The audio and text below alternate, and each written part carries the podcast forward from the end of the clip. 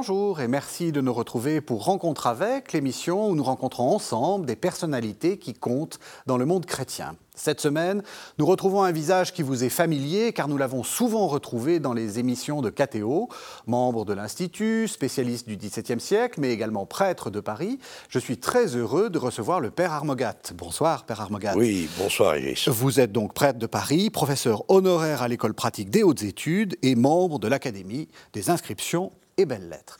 Alors peut-être pour commencer cette euh, conversation, euh, parce que je l'ai dit, à KTO, on vous a beaucoup, euh, beaucoup vu, vous, aviez fait, vous avez fait des chroniques, vous, vous êtes beaucoup intervenu, et je pense que nos téléspectateurs vous connaissent mal. Ils entendent un petit accent marseillais. Vous venez d'où? Est-ce que Eh vous oui, venez de Marseille? eh oui, alors je suis né à Marseille. Je suis né à Marseille, euh, j'ai perdu mon accent en montant à Paris. Mais vous le retrouvez. suis- Ben voilà, et je suis né à Marseille d'une famille cévenole. Quel genre de famille? Alors, euh, le- les Cévennes, bien sûr, ce sont les Huguenots, c'est la tradition protestante. Mhm. Mais ma famille vient d'un îlot, d'un îlot catholique en plein milieu huguenot. Et donc, euh, comme je disais souvent à mes étudiants, euh, on se marie dans ma famille depuis la Réforme entre cousins germains, ce qui donne un idiot en fin de parcours. Alors, euh, idiot de père en fils, mais aussi catho de père en fils? exactement, exactement. Oui, c'est une famille euh, très catholique. Voilà, ben, il y avait un prêtre par génération, mais je crois que ça va s'arrêter là. Qu'est-ce que, enfin, vous, vous- donc vous, vous êtes né, on peut le dire, hein, euh, à la, juste après la guerre. hein. Euh, C'était comment le, ce, ce monde, ce monde catholique à, à ce moment-là? Que- Quel, quel souvenir vous en, vous en gardez? Et euh, pourquoi vous êtes monté à Paris, euh, Voilà. Alors moi j'ai gardé un très bon souvenir de mes années euh, d'aumônerie, de scoutisme, euh, de, servant de messe, euh, la messe de 7 heures le matin, c'était un événement hebdomadaire, quotidien. Et puis ben, je suis monté à Paris pour mes études lorsque j'ai intégré l'école normale supérieure en 1967. Pourquoi cette, ce choix-là? Pourquoi, par exemple, ne pas faire le petit séminaire, le grand séminaire euh, Ah, mais parce que je n'avais pas de, vocation particulière à ce moment-là. Moi, j'ai toujours eu une double vocation qui, grâce à Dieu, s'est bien déroulée. Une vocation universitaire, de chercheur, d'enseignant. Et puis, euh, à 20 ans, euh, euh, à Paris, avec des camarades, avec euh, l'aumônerie de la Sorbonne, avec euh, le Sacré-Cœur de Montmartre, euh, je me suis senti appelé à devenir prêtre et à avoir, euh, euh, je dirais pas cette carrière, mais en tout cas ces responsabilités de pastoral qui m'ont été données. C'est intéressant ce que vous dites parce qu'il y a justement l'aumônerie, on va, on va y revenir, hein, vous avez été euh, longtemps aumônier euh, de la rue d'Ulm, d'école normale supérieure. C'est vrai que des gens qui se convertissent, entre guillemets, à une carrière ecclésiastique par l'aumônerie, il n'y en a pas beaucoup. La plupart vous disent euh, euh, je me suis converti, c'était familial, etc. Vous, d'une certaine façon, vous croyez beaucoup à cette aumônerie universitaire pour, euh, justement, pour faire des vocations. Tout à pour, fait. Et c'est dans ce milieu-là, avec des camarades de promotion, que j'ai retrouvé le- l'engagement catholique des gens comme Jean-Luc Marion, comme Rémi Brague, comme Jean Duchesne. Nous, nous continuons de nous voir euh, euh, plus de 50 ans après. Mhm. C'était comment cette aumônerie? C'était euh, parce qu'on on est là donc vous êtes né donc juste après juste guerre, 20 ans après à peu près. hein, on tombe en plein dans les années 67, 68. Et là, C'était des- bien sûr, euh, c'était des années de, je dirais, d'affrontements. Euh, euh, alors il y a eu les affrontements qui nous ont précédés, marxistes catholiques, et puis il y a eu les affrontements que nous avons connus avec une, ex- une polarisation extrême, une extrême droite et une extrême gauche, et les cathos au milieu essayant de prendre position. vous n'étiez pas vous, vous étiez pas partie prenante? Nous n'étions pas partie prenante et euh, surtout, euh, nous avons euh, consacré beaucoup de temps à nous former. Je crois que, alors que des gens se réunissaient dans l'Assemblée générale ou autre, nous, on se retrouvait pour lire de Lubac ou Balthazar. Est-ce que c'est vrai que l'école normale de cette époque-là était très politisée ou est-ce que c'est un peu après? Elle, était effectivement très, très politisée, très, très divisée, euh, d'une d'une manière qui euh, était relativement neuve dans la tradition de l'école et qui n'a pas duré euh, trop longtemps, mais elle était, il y avait des oppositions euh, très très nettes euh, euh, qui, qui, ont valu des événements divers de contestation à l'intérieur de la rue d'Ulm. Par exemple? Enfin, Parce que tout le monde ne connaît pas l'histoire de la Oui, alors au moment en particulier de, des, des, festivités de la Commune de Paris dans les années 70-71, où l'école a été envahie, où il y a eu des, des, mouvements qui ont entraîné la, la, la démission du directeur. voilà, donc ce sont des choses à laquelle l'école très calme, n'était pas habitué. Ah. Vous parlez de l'aumônerie de la Sorbonne. Qui était l'aumônier de la Sorbonne? L'aumônier de la Sorbonne, c'était Jean-Marie Lustiger, euh, qui a eu, le, euh, quand il a reçu ces normaliens qui euh, voulaient entrer à l'aumônerie, a eu la bonne idée de nous envoyer chez son mentor, Maxime Charles, Monseigneur Charles, qui était le recteur de la basilique du Sacré-Cœur de Montmartre. Mmh. Et Maxime Charles, lui, voyant euh, cette chair fraîche arriver, euh, leur a confié une revue, Résurrection, et euh, d'organiser des cours, les cours théologiques de Montmartre, ce qui m'a permis à ce moment-là de rencontrer plein de gens, le père de Lubac, le père Bouillet, le cardinal Journet, euh, mm. euh, le père Ratzinger, enfin plein de, plein de gens euh, qui venaient faire des cours, qui étaient invités à Paris et venaient faire des cours. Alors, le, père Bouillet, bien sûr, qui a joué un rôle important. Alors, ces gens-là faisaient des conférences, je dirais, grand public pour les fidèles de la basilique du Sacré-Cœur de Montmartre, et puis des séminaires un peu plus discrets, confidentiels, et en tout cas plus techniques pour le petit groupe de normaliens. Oui, ça, je crois que c'est une figure qu'on a un peu oubliée, euh, Maxime Charles. C'était vraiment une figure euh, très importante de l'Église de Paris à ce moment-là. Maxime Charles a joué un rôle important euh, comme aumônier de la Sorbonne entre 1949 et 1969 ou un truc comme ça, 1959, de, de 49 à, de 49 à 59, et euh, il a eu effectivement une, une, postérité. Alors on parle de carliste, les postes la postérité de Charles, euh, ce qui est un peu inexact, un historien très savant, très sérieux, qui recense des générations de, de carlistes, des petits-enfants carlistes. Euh, je crois que c'est un peu systématique. Moi, ce qui m'a frappé chez Monseigneur Charles, contrairement à ce qu'on dit souvent, c'est la grande liberté qu'il laissait et le fait qu'il acceptait volontiers d'être contredit. Alors ça donnait lieu à des séances parfois difficiles, mais toujours constructives. Moi, c'est le souvenir euh, que j'ai gardé. Il y a un fort caractère. Un très fort caractère, mais justement apte à, supporter euh, la contradiction. Et euh, avec quelque chose qui, pour vous est, central, ça, fait un peu notre, notre fil rouge de cette émission, c'est l'intelligence. il faut une foi intelligente, il faut se former. Eh bien, je pense effectivement euh, que euh, la formation est indispensable euh, à chaque niveau de culture. il y a d'excellentes émissions sur KTO qui permettent, comme la vôtre, mon cher de former des gens. Et puis, il y a effectivement des séminaires plus spécialisés, plus techniques. Et je crois que la responsabilité, finalement, de l'intellectuel, je ne sais pas très bien ce que c'est qu'un intellectuel, mais la responsabilité de l'intellectuel catholique ou chrétien, euh, c'est de se former, d'acquérir sur sa foi, sur l'histoire de son Église, sur la, théologie de son Église, ça vaut pour tous les chrétiens, euh, les éléments qui sont indispensables pour nourrir sa foi par rapport à la culture profane qu'il a pu acquérir. Donc vous êtes dans les années, à la fin des années 60 euh, à, Normal Sup, et vous dites, vous, vous, rencontrez, euh, vous rencontrez des gens extraordinaires. Alors peut-être qu'on pourrait faire une sorte de, de, galerie de, portraits. Enfin, Alors j'ai rencontré des gens extraordinaires dans le milieu euh, ecclésiastique, mais aussi dans le milieu universitaire. Parce qu'au bout de quelques semaines, j'ai trouvé que les enseignements de, la, la, vieille Sorbonne, comme on dit maintenant, n'étaient pas très engageants et le responsable des études à l'école normale, Jacques Derrida, m'a conseillé à l'époque d'aller voir euh, à l'école pratique des hautes études et au Collège de France.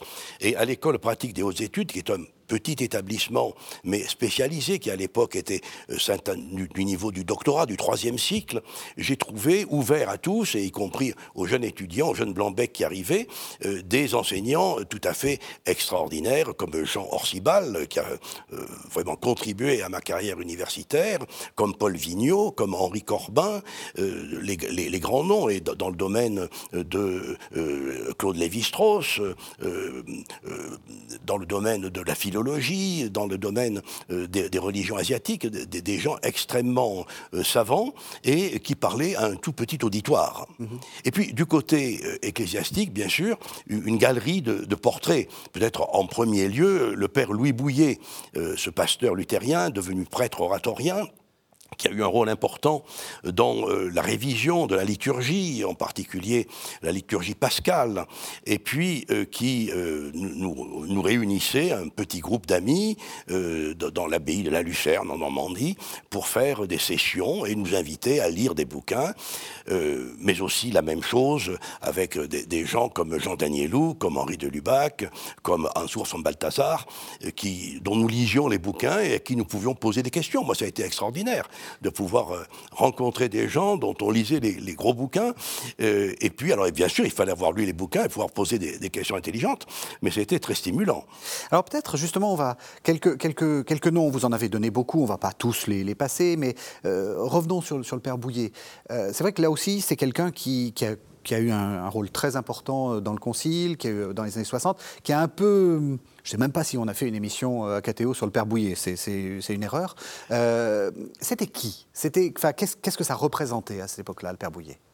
Alors le père Bouillet, euh, c'était un, immense savant qui avait de, très grandes connaissances, aussi bien en latin, en grec, en patristique, en exégèse, qui connaissait admirablement la littérature anglophone surtout, et qui euh, avait les, des, convictions d'un converti, ce qui fait qu'il ne s'est pas toujours euh, bien plu avec certains confrères. Hein. Euh, mais c'était, moi, ce que j'ai admiré chez lui et chez quelques autres, c'était des gens remarquablement intelligents. J'ai travaillé pendant plusieurs années avec Jean-Marie Lustiger. je ne suis pas là pour faire l'éloge ou raconter la biographie du cardinal archevêque de Paris, mais euh, j'ai gardé le souvenir de quelqu'un de remarquablement intelligent, comme les autres dont on a parlé. C'est-à-dire des gens, quand il y a un problème, une situation, qui se taisent, d'abord, et qui posent ensuite une question qui se révèle être la bonne question. Et ça, j'ai vu faire ça à Jean-Marie Lustiger plusieurs fois, mais aussi aux autres noms que j'évoquais. Et je crois que se taire, réfléchir et essayer de ne poser qu'une question, qui doit être la bonne question. Euh, on vit dans un monde de bavardage euh, mm. et, je crois que euh, l'expérience que, je n'ai pas suivie de ces gens capables de se taire et de poser la bonne question, je ne sais pas si je l'ai suivi, en tout cas ça m'a marqué.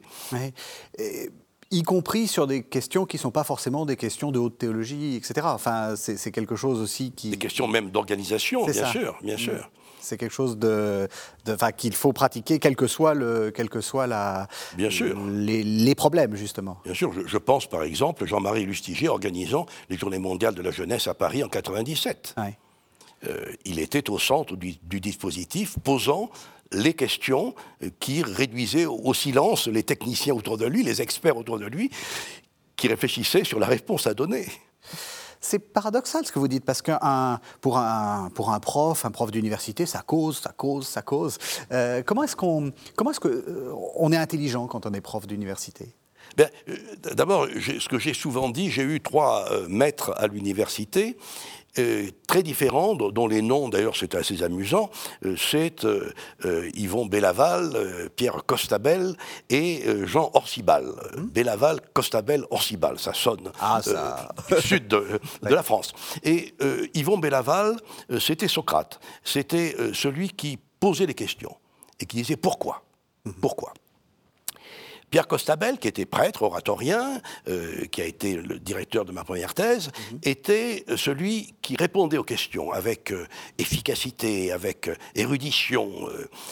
Et puis Jean Orsibal arrivait après, et c'était celui qui remettait en question ce que l'on avait conclu, en disant est-ce que c'est vraiment ça, est-ce que vous êtes vraiment certain? Et l'expérience de ces trois maîtres, celui qui pose les questions, celui qui les résout, et celui qui remet en question les solutions proposées, euh, moi, ça m'a beaucoup marqué euh, comme prof d'université. Euh, j'ai effectivement été prof d'université pendant plus de 40 ans, et, je pense que j'ai essayé, en tout cas certains de mes thésards ont la gentillesse de le dire, de les écouter, de ne pas imposer, je n'ai jamais imposé un sujet de thèse, mhm. de ne pas imposer un sujet de thèse, d'écouter ce que la personne voudrait, euh, à quoi la personne voudrait consacrer quelques années de sa vie, et puis essayer à ce moment-là, en entrant un peu comme Father Brown euh, dans euh, les, romans de Chesterton, en me mettant à la place du coupable, mm. c'est-à-dire du thésard, de me demander qu'est-ce qui va, quelle est la, question, quelle est l'angle d'attaque qui va lui permettre de travailler pendant cinq ou six ans sur un sujet. La problématique, ça c'est important. C'est très important. C'est de, ne pas, de ne pas poser des questions euh, stupides et d'en avoir une. c'est, on a, j'ai reçu dans cette émission plusieurs plusieurs universitaires. Et, c'est vrai que très souvent, euh, au lieu de parler de ce qui est le plus visible, c'est-à-dire euh, l'enseignement, vous parlez tous de, de la direction de thèse. Pour vous, c'est ça le cœur du métier? Oui, alors ça a été surtout, étant à l'école pratique des hautes études, je n'avais pas d'étudiants euh, de premier cycle. Euh, mon, euh, mon, illustre prédécesseur, Alexandre Coiret, disait un auditeur, c'est de l'érudition, deux, c'est de la science, trois, c'est de la vulgarisation. Il n'a jamais atteint ce chiffre d'ailleurs. Mais donc le tout petit nombre d'auditeurs me permettait évidemment de parler de ce dont j'avais envie, de faire parler les auditeurs de ce sur quoi ils travaillaient. Et donc, c'était mon séminaire hebdomadaire était en fait un séminaire de thèse, et donc c'était le travail euh, qui était fourni. Moi, je me rappelle le séminaire de Jean Orsibal. Euh, Orsibal nous interrogeait qu'avez-vous fait cette semaine? Quel livre avez-vous lu? Parlez-en. Euh, c'était ça l'enseignement d'Orsibal.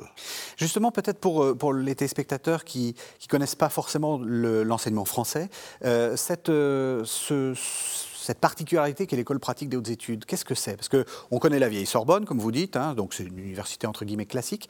L'école pratique des hautes études, c'est d'abord, c'est un peu con, enfin c'est. Euh, c'est un, c'est un nom bizarre. C'est un nom bizarre, Et puis il y a une sorte de confusion parce que c'est souvent, enfin, je sais plus actuellement où c'est, mais c'est dans les locaux même de la Sorbonne, donc on a l'impression que c'est la Sorbonne. C'est quoi exactement? Alors c'est un nom bizarre parce que ça a été créé au 19e siècle. Euh, lorsque un ministre qui s'appelait Dupuis a eu l'idée de faire faire une enquête en Europe sur l'enseignement universitaire. Et on s'est rendu compte que l'Allemagne avait des écoles supérieures qui étaient plus techniques que l'espèce d'enseignement assez rhétorique, un peu vieillot, qui était donné dans les universités françaises. Et donc il a eu l'idée de créer ce qu'il appelait une école, justement, en reprenant le, terme allemand, Hochschule, une école des hautes études. Et simplement, il a tenu à l'appeler pratique, ce qui est un peu curieux, mais l'idée étant que euh, les, les enseignants parlent de la science qui est en train de se faire et pas de celle qui est déjà faite. Ce qui veut dire que, dès les, origines, l'école pratique des hautes études a eu des chantiers d'archéologie, a eu euh, des collections de numismatique, a eu euh, l'apport, maintenant on parle de microfilms ou de, de manuscrits numérisés, mais enfin de manuscrits, et donc le travail est un travail qui est censé être fait sur des documents de façon euh, pratique et non pas un enseignement magistral. Mhm. Et donc c'est pour cela que les cours s'appellent des conférences, que les professeurs s'appellent des directeurs d'études. Voilà, il y a tout un vocabulaire avec des sections qui étaient censées être encyclopédiques depuis euh, les sciences les plus sûres, euh, les mathématiques, jusqu'aux sciences les moins sûres, les sciences religieuses, et puis moins sûres encore les sciences sociales, et qui est devenue une université à part entière l'école des hautes études en sciences sociales. Et donc, euh, je crois que c'est un projet tout à fait intéressant, original, dans euh, l'enseignement français. Euh, qui a permis essentiellement de procurer des thésards et donc des chercheurs, des érudits. Voilà. C'est une, une université laïque. Ah bien sûr, bien sûr. Vous êtes prêtre. Bien sûr. Comment est-ce que vous avez pu rentrer là-dedans? Euh, Parce qu'on a quand même une image euh, d'une université euh, française qui est, qui est quand même assez hostile. À, bien sûr. Alors la... section des sciences religieuses a été créée en contrepartie de alors, la disparition de la faculté de théologie de l'Université de Paris, mhm. et en face, les évêques français avaient constitué l'Institut catholique, et la section des sciences religieuses était un peu le pendant laïque de l'Institut catholique, de l'enseignement confessionnel. Moi, j'ai eu la chance à l'école des, hautes études, à la section des sciences religieuses, de rencontrer de vrais tenants de la laïcité, pour qui l'essentiel n'était pas euh, le fait que l'on soit euh, catholique ou protestant ou juif ou musulman, mais que l'on ait des choses à dire, que l'on ait un enseignement à donner. Et j'ai eu la chance, effectivement, d'être euh, élu comme professeur au moment où j'étais déjà prêtre par des gens qui euh, ne voyait aucun inconvénient à ce que quelqu'un qui, bien que prêtre, puisse être élu professeur dans une discipline, vous le rappeliez, euh, l'histoire des idées religieuses et scientifiques dans l'Europe moderne. Voilà. Mais justement, comment vous faisiez? C'est-à-dire, est-ce que pour vous, il y avait des sujets C'est-à-dire, euh, je parle de Descartes, mais je ne parlerai jamais de la religion de Descartes. est-ce qu'il y a une manière de traiter ces sujets ah ben, Je ne suis pas schizophrène. et donc, je comment on garde cette laïcité Je n'ai pas de division. Mon intérêt, alors d'abord, mon intérêt euh, technique a été celui des crises. Euh, la crise du jansénisme, la crise du quiétisme, les, crises des réformes catholiques, protestantes. Bon, euh, ça c'était la, crise des Lumières, voilà. et ensuite, mon effort, qui est ma conviction, qui est qu'il y a des choses qui sont vraies, des choses qui ne le sont pas, et, et, que si je suis vraiment croyant, catholique, la vérité ne peut pas me faire peur. Donc j'ai pu traiter, euh, j'ai toujours euh, euh, traité, par exemple, avec beaucoup d'intérêt, des, dissidents, des, libertins. je donne juste l'exemple de mon dernier séminaire, ma dernière année, au moment où je suis parti à la retraite, je faisais toujours deux séminaires. L'un était sur Bellarmin, le cardinal, mon saint patron, Robert Bellarmin, et sur la prédication de Robert Bellarmin, et l'autre était sur les sciences de la nature chez Jules César Vanini un, grand euh, libertin, disons, euh, euh, qui a été brûlé à Toulouse au début du XVIIe siècle. alors, ce n'était pas du tout pour tenir la balance entre les deux, mais j'ai trouvé plaisant pour la dernière année d'avoir ces deux sujets.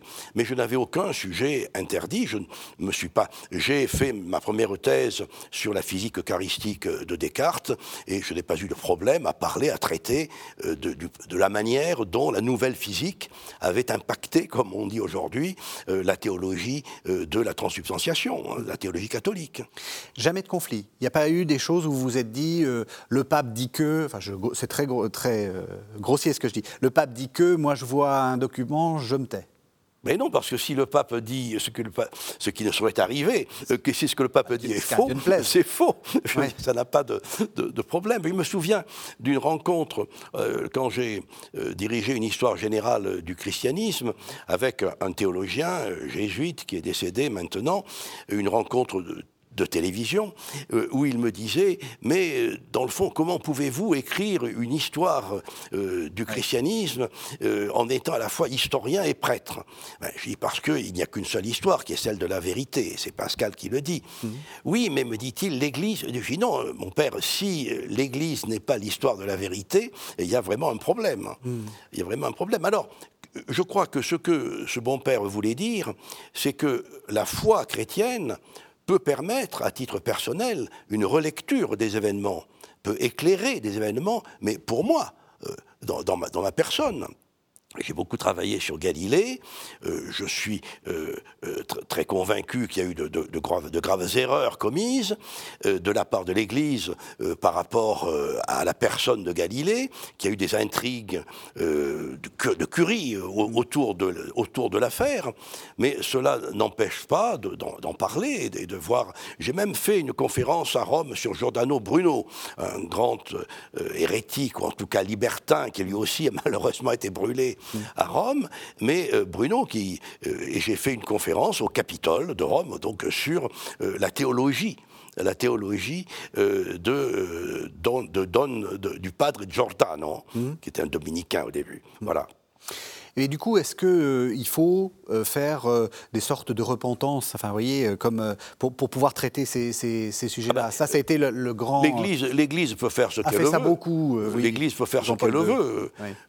moi, ça me paraît très curieux, comme historien, de, de, cet anachronisme qui consiste à se dire on a eu tort en 1122 de faire ça. Bon, moi, je ne sais pas ce que j'aurais fait en 1122. Mhm. Donc, je trouve qu'il y a certaines euh, mais c'est un peu, si vous permettez, Régis, la même chose que le wokisme, mhm. c'est-à-dire projeter notre époque sur des époques antérieures que finalement, je suis historien, on connaît mal. Donc il faut bien le dire. Donc euh, on, les connaît parce qu'il nous en reste. Et ce qui nous en reste n'est pas nécessairement l'essentiel. Je pense beaucoup, beaucoup, certes, du XVIe et du XVIIe siècle, mais ce que nous connaissons de ce siècle-là, c'est en gros ce que les gens qui savaient lire et écrire en ont dit. Mais les 90% euh, des gens qui, euh, je parle de l'Europe, euh, qui habitaient à ce moment-là, nous, avons, nous savons très peu de choses. J'ai fait un travail il y a très longtemps aux hautes études sur le diocèse de Mende proche de mes Cévennes natales, mhm. le diocèse de Mende au XVIIe siècle. Et euh, les visites pastorales sont un moyen peut-être que nous avons de toucher au plus près des problèmes des gens qui jouaient au boule dans les cimetières ou qui faisaient les feux de la Saint-Jean. Mhm. Mais il faut, et là encore, c'est un témoignage écrit qui repose sur des grilles et, et, des questions faites par des gens qui, eux, étaient des gens qui savaient lire et écrire et qui imposaient des grilles aux questionnaires qu'ils faisaient pour les curés et pour leurs paroissiens. Mmh. C'est ça le travail de l'historien, c'est faire parler ceux qui n'ont pas de voix Ou c'est parce que ça a été une très grande mode et à, votre époque, euh, voilà. Mais est-ce que c'est ça que vous avez fait finalement?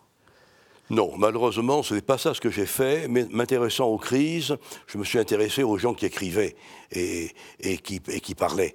Et, donc, alors, ce qui est intéressant quand même, c'est que je me suis intéressé à des gens qui étaient aussi secondaires, les minores. Mhm. Voilà. Moi, je crois, bien sûr, qu'il y a des grands, euh, le, panthéon de, des gloires euh, françaises, bon. Descartes. Euh, Descartes, voilà, qui n'est pas au panthéon. Mhm, mais qui est bien dommage. mais oui, Descartes, qui a failli y être, mais la, Convention a décidé de l'y mettre, et puis le lendemain a, changé, les assemblées changé d'avis. Bon, mais il y a aussi tous ces minorets, ces petits, euh, ces insectes hmm. littéraires et philosophiques qui sont très révélateurs, je dirais, de la grandeur des autres.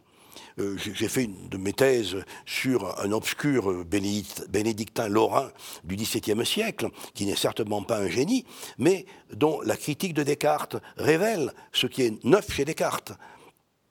Lorsque je me, suis euh, et lorsque j'ai étudié euh, l'édition que Port-Royal a réalisée sur les pensées de Pascal, et bien sûr, on dit, mais oui, les gens de Port-Royal, Arnaud et Nicole, etc., ont corrigé Pascal. Bien sûr, certes. Mais ce qui est intéressant, c'est pourquoi l'ont-ils corrigé Et les corrections apportées à Pascal portent les éclairs du génie, mhm. qui a euh, souvent euh, froissé, heurté, surpris ses contemporains. Là, on entre déjà dans votre, dans, votre œuvre et euh, je vous propose qu'on parcourt quelques, quelques textes, quelques, disons quelques livres. Euh, vous vous m'avez dit, euh, il y a un une encyclopédie en fait qui est assez ancienne, dans laquelle vous, vous avez collaboré, dont vous êtes, dont vous êtes encore fier, hein, Le Grand Siècle et la Bible, euh, 1989. Pourquoi vous en êtes fier? Parce que, alors là, encore, le, le, responsable de, la Bible de, tous les temps, euh, Charles Calinguisser, euh, souhaitait euh, faire un volume 17e, 18e. Et puis, Yvon Bellaval l'a persuadé que le 18e méritait un volume entier, et il m'est revenu de faire le volume du 17e. Et je crois que là aussi, euh, bien sûr, on trouve les, grands noms, il, les fallait, mais il y a des choses, par exemple, sur les enseignes bibliques chez les négociants hollandais.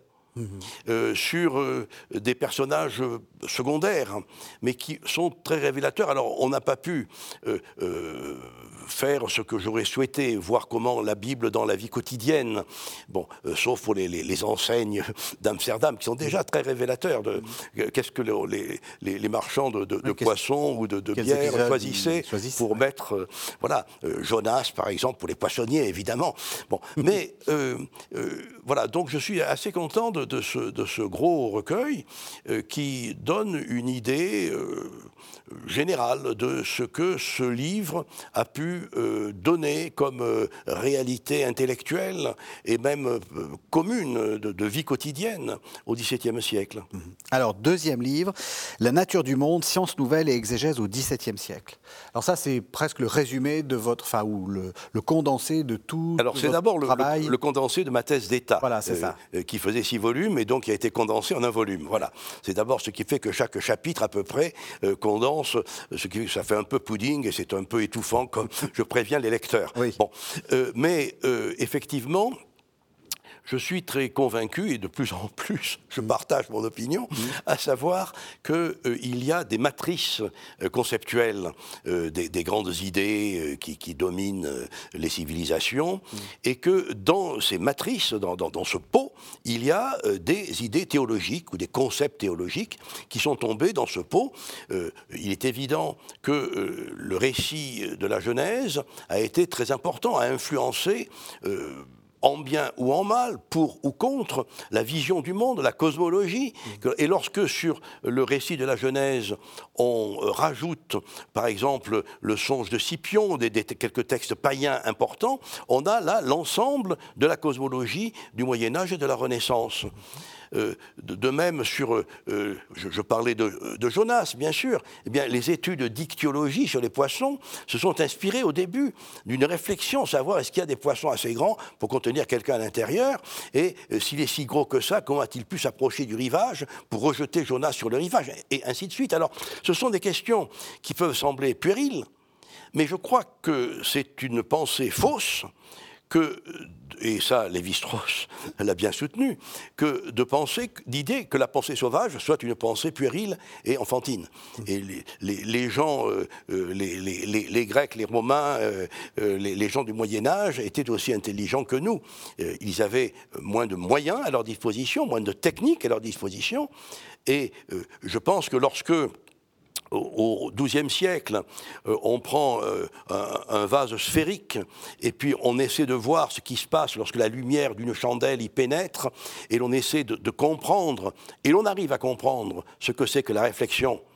Et à déterminer l'angle de réflexion et on échoue sur la réfraction parce qu'on n'a pas les éléments. Et lorsqu'on aura les éléments mathématiques, on parviendra à calculer aussi la réfraction. Je pense que ce sont des efforts extrêmement scientifiques, extrêmement. Et donc il n'y a pas de rupture euh, épistémologique, il n'y a pas de rupture dans la science. Il y a un continuum qui évolue, qui s'enrichit, qui s'enrichit de questions nouvelles et qui s'enrichit aussi de moyens nouveaux. Mhm. Et donc, euh, le, sous-titre de la nature du monde, euh, c'est euh, exégèse et sciences neuves à l'âge classique, au XVIIe siècle. C'est parce que, effectivement, la Bible a été un vivier de réflexion, un vivier d'idées. on aime ou on n'aime pas, on accepte ou on refuse, mais on a là cette Bible, c'est-à-dire cet ensemble de livres, cette bibliothèque qui permet de répondre à des tas de questions. Et alors lorsque, au XVIIe siècle, quelqu'un comme le père Marin Mersenne, un minime correspondant de Pascal, euh, essaie... Un franciscain, hein. minime, un franciscain. Un, franciscain, un minime franciscain, d'une branche des franciscains, euh, qui essaie euh, d'expliquer les premiers chapitres de la Genèse, eh bien on a une encyclopédie du savoir de son temps. Il réfléchit, les eaux d'en haut, les eaux d'en bas, alors il y a des problèmes euh, sur les marées, euh, voilà, euh, la, lumière, comment se fait-il que la lumière est créée avant la Lune et le Soleil? Bon, il y a des tas de, réflexions très importantes qui ont fait progresser, que je maintiens que ce ne sont pas des puérilités, mhm. ce sont des choses qui nous paraissent effectivement puériles, mais qui reflètent la curiosité, la curiosité scientifique d'une époque. Je crois que le mot curiosité est très important. Mersenne a écrit des questions curieuses mhm. et euh, les curieux sont vraiment les moteurs de la science moderne. Est-ce que vous diriez qu'on a un peu trop cru à Descartes quand il disait, votre ami Descartes, quand il disait euh, je vais faire table rase de tout et j'invente la science moderne Voilà, ben, il, ne l'a pas fait, il ne l'a pas fait, bien sûr. Euh, Descartes, c'était son affichage. ah, c'était sa, sa, pub. Tout est neuf, c'était sa pub. Tout est neuf. Alors, il y a un mathématicien avant lui qui s'appelle Viette. Euh, Descartes dit, oh, je ne l'ai pas lu. Bon, ben, en réalité, il l'a lu. Euh, mm. Et puis, on, sait qu'il est allé consulter euh, Suarez et Saint-Augustin à la bibliothèque de l'université de Leyde. Bon, alors, Descartes camoufle ses sources. Mais ça, il n'est pas le seul d'ailleurs à, l'époque. Mm. Et puis, il dit que ce que je fais est nouveau.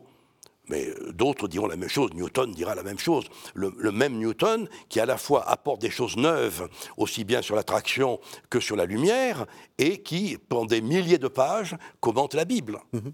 Et essaie de calculer quelle est la taille de la mer d'Airain euh, dans, le, temple de Salomon. Oui, le, pire de la Bible, c'est-à-dire l'Apocalypse en plus. Il, s'intéresse à Daniel, c'est des trucs. Mais alors, du coup, est-ce que vous direz que notre, sens, notre science contemporaine a une petite origine théologique quand même? Est-ce qu'on peut aller jusque-là Ou disons que eh l'origine de, de, nos concepts ont peut-être quelque chose de théologique? Je pense que des gens aussi différents que Jacques Lacan euh, euh, ou euh, Pierre Legendre pense que les, sciences humaines aujourd'hui euh, évoluent sur un fond qui est un fond euh, canonique, un fond théologique. Mhm. Euh, Pierre Legendre a bien montré, je crois, comment l'organisation de, l'Église, l'étatisation que l'Église a imposée, est une des sources de, du, pouvoir moderne. Mhm. Et y, compris pour des choses euh, enfin, plus scientifiques. Est-ce que vous diriez que je sais pas, les, recherches sur le vide euh, ont une origine théologique? Alors les recherches sur le vide, certes, euh, ont une origine théologique, puisque c'est à, partir d'une réflexion sur la création et sur les, mondes que l'on s'est mis à réfléchir, qu'est-ce qu'il y a au-delà, on pensait à un univers clos, ben, qu'est-ce qui se passe, qu'est-ce qu'il y a au-delà de l'univers clos? Voyez? Et alors de même, des réflexions euh, d'anthropologie sur la nature de l'homme, eh bien, ça repose bien sûr sur des problèmes christologiques. À partir du moment où on dit que Jésus-Christ est vrai Dieu et vrai homme, on est obligé de se poser la question qu'est-ce que l'homme et qu'est-ce qui constitue l'humanité de Jésus? Mmh. Et donc c'est pourquoi je pense aussi sur la lumière, voyez? Sur la lumière, euh, Malbranche, un prêtre oratorien, savant, membre de l'Académie des sciences, réfléchit sur la lumière comme onde. Or, nous le savons, euh, aujourd'hui, c'est le débat onde-particule.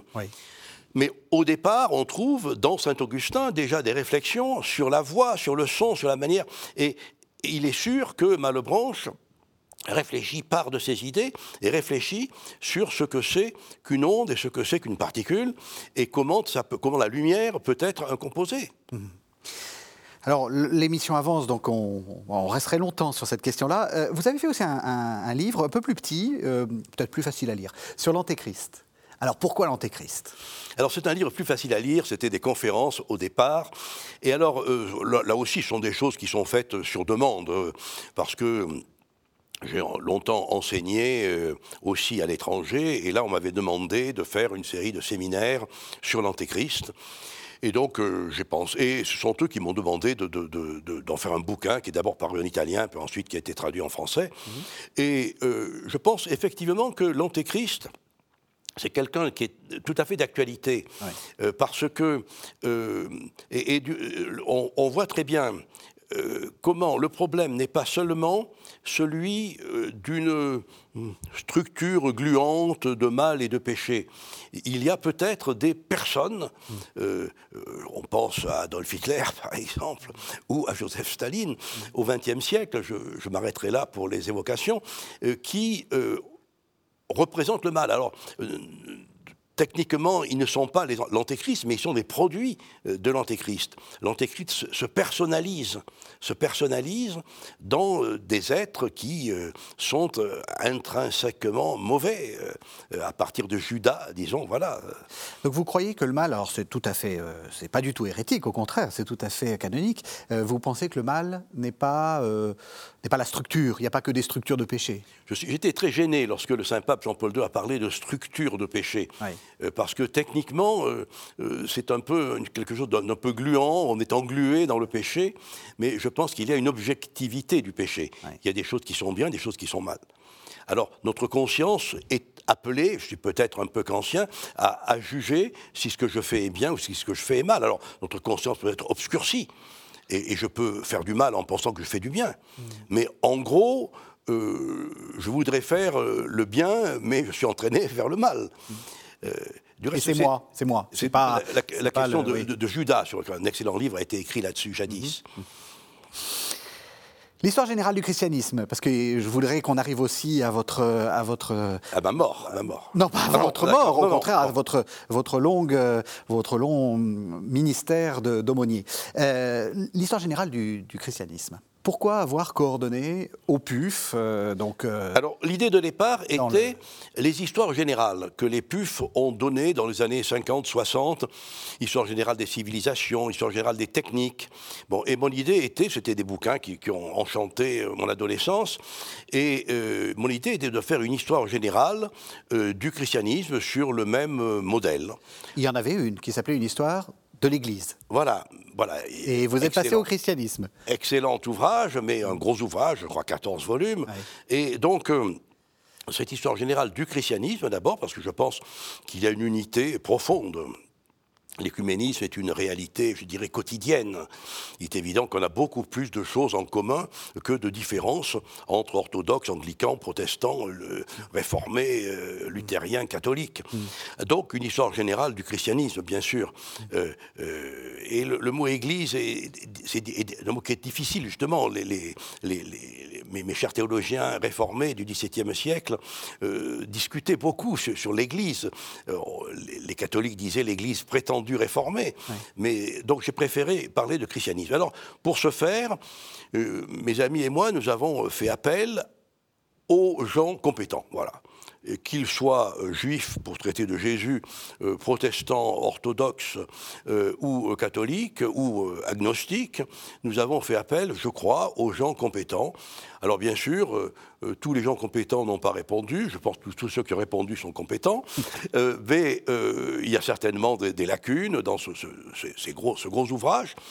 Mais je pense que c'est quelque chose qui a été reçu comme un effort de penser globalement le fait chrétien. Mm-hmm. Et, l'autre bouquin que je suis en train d'écrire depuis des années et qui paraîtra posthume certainement, c'est une histoire des théologies chrétiennes comment euh, on ne peut pas traiter euh, la théologie de la grâce et de la liberté euh, seulement d'un point de vue luthérien ou seulement d'un point de vue catholique on ne peut pas traiter de l'action de l'Esprit Saint seulement d'un point de vue orthodoxe ou seulement d'un point de vue catholique. Hmm. Je crois qu'il faut, et c'est pour ça qu'il me faut du temps pour l'écrire, euh, arriver à voir comment euh, il y a des, facteurs communs très importants qui ensuite vont euh, amener des divisions qui, à mes yeux, sont souvent très secondaires, très apparentes. Hmm. Alors, on a beaucoup parlé de la, carrière intellectuelle, la carrière ecclésiastique. Alors, il y a, vous, êtes, vous avez euh, à un moment défrayé la chronique, si je puis me permettre, vous étiez jeune, euh, parce que vous étiez le prêtre de Saint-Nicolas du Chardonnay. Est-ce que alors, le prêtre qui a été attaqué à Saint-Nicolas du, Chardonnay. Le, génitif. Oui, oui, pardon. N'est pas subjectif. donc, euh, donc, pour, donc, pour, ceux qui ne sont pas parisiens, c'était l'église. ancienne. C'est de l'histoire ancienne, d'un moment effectivement de, de, grande division euh, entre les partisans, disons, de Monseigneur Lefebvre et euh, ceux de l'Église romaine. Euh, et je me trouvais être vicaire à Saint-Séverin, Saint-Nicolas, plus spécialement en charge de dire des messes à Saint-Nicolas du Chardonnay. Et effectivement, au moment où j'allais le matin dire une messe, dont l'événement s'est produit, le, hasard, la fatalité ont fait que je me trouvais là. Et c'est moi qui ai reçu les coups. Voilà. Mais c'est de l'histoire ancienne, désormais. Hmm. Par contre, ce qui n'est pas de l'histoire ancienne, parce qu'il y a beaucoup de, gens qui ont profité et qui continuent à profiter de votre magistère, c'est que vous avez été pendant des années l'aumônier justement de l'école normale supérieure que vous aviez fait. Et de l'école nationale, et de l'école nationale des chartes que vous n'avez pas faite. Euh, pourquoi c'était important pour vous de vous, de, vous concentrer là-dessus? Alors, euh, c'est Jean-Marie Lustiger qui euh, m'a demandé, moi je me trouvais, j'étais à ce moment-là chapelain à Notre-Dame de Paris, euh, et puis euh, Jean-Marie Lustiger est arrivé, a constaté qu'il y avait des difficultés dans, dans, ce domaine, qui étaient des difficultés liées à la fois au statut des écoles, au monde étudiant, etc., et qui a décidé de remettre en place des aumôneries par école et me demander de m'occuper de l'école de jeunes filles, boulevard Jourdan, et de l'école des garçons, rue d'Ulm, qui ont été réunis quelques années après. Et effectivement, j'ai été aumônier de l'école normale supérieure pendant 32 ans, mhm. et puis de l'école des Chartes pendant 25 ans, non pas à la suite, mais en même temps. Mhm. Et donc, euh, je crois qu'effectivement, très important, ce que je disais tout à l'heure en commençant cette émission, Régis, mhm. que des gens qui ont une grande, un bagage intellectuel, euh, euh, de, haut niveau euh, puissent se nourrir d'un bagage euh, intellectuel théologique. Et donc mon effort a été, je ne sais pas si j'ai réussi, mais mon effort a été de proposer à ces jeunes filles, à ces jeunes gens de l'école des chartes et de l'école normale supérieure non seulement la présence d'un prêtre, avec des messes, des retraites, des pèlerinages, mais aussi des enseignements. Voilà. Et je crois que ça, c'était la, partie qui, effectivement, m'a passionné, de pouvoir euh, présenter. Alors, euh, je dirais, euh, j'ai aussi, pendant 25 ans, été supérieur d'un foyer d'étudiants. Oui. Mais on, a, on a pu me reprocher peut-être de ne pas avoir fait de pastoral direct dans ce foyer. Mon idée était que ce foyer de classe préparatoire, réunissant les meilleurs prépas de Paris et de France, Louis le Grand, Henri IV et Saint-Louis, euh, avaient d'abord une tâche intellectuelle à remplir. Ils devaient réussir leur concours. Et l'Église catholique devait leur offrir les meilleurs moyens, le meilleur milieu pour la réussite de leur concours. Et je pense qu'avec les collaborateurs que j'ai eus, nous avons essayé, et je crois que ça continue, de montrer que la pastorale de cette classe d'âge et de cette catégorie d'étudiants était une pastorale de présence. L'Église catholique m'a donné deux ou trois ans de classe préparatoire, on m'a fichu la paix, j'ai pu travailler, j'ai bossé, j'ai réussi. Mmh et je crois que, euh, bien sûr, mes collaborateurs étaient catholiques, il y avait une chapelle, il y avait une messe qui était offerte, quelques gens y venaient, mais la pastorale était une, cette pastorale indirecte d'une présence euh, de collaborateurs croyants qui offraient ce, généreusement, c'était des bénévoles, généreusement ce service de l'Église catholique. Alors, pour ce qui est des aumôneries, évidemment, c'était autre chose, puisque les gens qui venaient à l'aumônerie venaient pour l'aumônerie, pour avoir une pastorale. Et je crois là aussi que c'est très important d'avoir les deux, de ne pas seulement avoir une pastorale de conférences, de cours, de causeries, mais aussi des pèlerinages, euh, aussi des retraites, aussi des rencontres, euh, de la connaissance de la vie monastique, par exemple. Mmh. Moi, ça me paraît tout ça très important pour former. Et le résultat, euh, je le vois de façon, je ne le vois pas de façon subjective dans le cœur des hommes, mais je le vois euh, dans le nombre de vocations religieuses, mmh. masculines, féminines, et de foyers chrétiens que je rencontre encore aujourd'hui. Mmh. Vous diriez qu'il y a il y a de l'avenir pour cette, cette pastorale euh, étudiante? Parce que c'est vrai que aumônier, ça fait un peu désuet. Est-ce que vous diriez que c'est important? On a dit que l'Église catholique avait perdu la classe ouvrière, euh, le monde rural est en mauvais état et je crains euh, beaucoup sur la pastorale du monde rural à l'heure actuelle. Euh, il reste le monde intellectuel où l'Église catholique a des choses à dire. Nous avons des biscuits. Nous avons des biscuits. Et, et, donc, il me semble qu'il est très important et alors, je termine ma phrase. Il est très important que l'Église catholique soit présente dans ce milieu. Et je dirais, j'étais au JMJ de Lisbonne au mois d'août. Euh, je dirais que c'est ce que demandent les, non seulement les jeunes, que j'ai pas trop vu. J'étais surtout chargé des formateurs, des prêtres, des évêques, et les prêtres et les formateurs et les évêques que, qui se trouvaient là, à Lisbonne. Alors on a beaucoup parlé de cette génération de jeunes qui sont plutôt conservateurs, etc., etc. Moi, je parle de cette génération des prêtres qui étaient avec eux et des formateurs, euh, des formateurs de séminaires qui étaient avec eux et qui demandent ce type de formation. On a mis l'accent, bien sûr, sur euh, euh, ce million de, jeunes, mais aussi il y avait, il faut y penser, mhm. des adultes, des prêtres, des évêques, des formateurs, qui ont été les témoins et les acteurs et les collaborateurs de cette jeunesse. Vous dites qu'ils sont conservateurs. Est-ce que ça, ça va aussi de pair avec ce que vous dites? C'est-à-dire ils sont conservateurs parce qu'il faudrait peut-être qu'ils soient un peu mieux formés Je pense qu'effectivement, euh, l'ignorance est la mère de tous les vices. Et l'ignorance est la mère de toutes les dérives. Euh, il me semble, ce que je disais tout à l'heure, que si l'on pense que c'est l'histoire de la vérité, alors il faut faire connaître la vérité. Et quand on connaît la vérité, ben, on, ne peut, on ne peut pas ne pas l'aimer. Voilà, c'est ce qui me paraît important. On arrive à la toute fin de l'émission. On a parcouru euh, toute, votre, toute votre vie, votre, votre parcours intellectuel, votre parcours euh, ecclésiastique. Quelle est la chose qui est la plus importante pour vous? Qu'est-ce la chose dont vous êtes le plus fier? Ah, ben, c'est une bonne question. Euh, j'aurais pu y réfléchir à l'avance. Ben, c'est pour ça que je ne voulais pas poser à l'avance. Mais je pense que ce dont vraiment je suis le, plus heureux, c'est ce ministère auprès euh, des étudiants.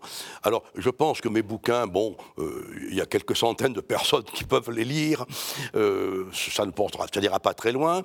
les quelques éditions de textes, qui sont les choses peut-être qui resteront, parce que c'est du boulot et il faut refaire des éditions.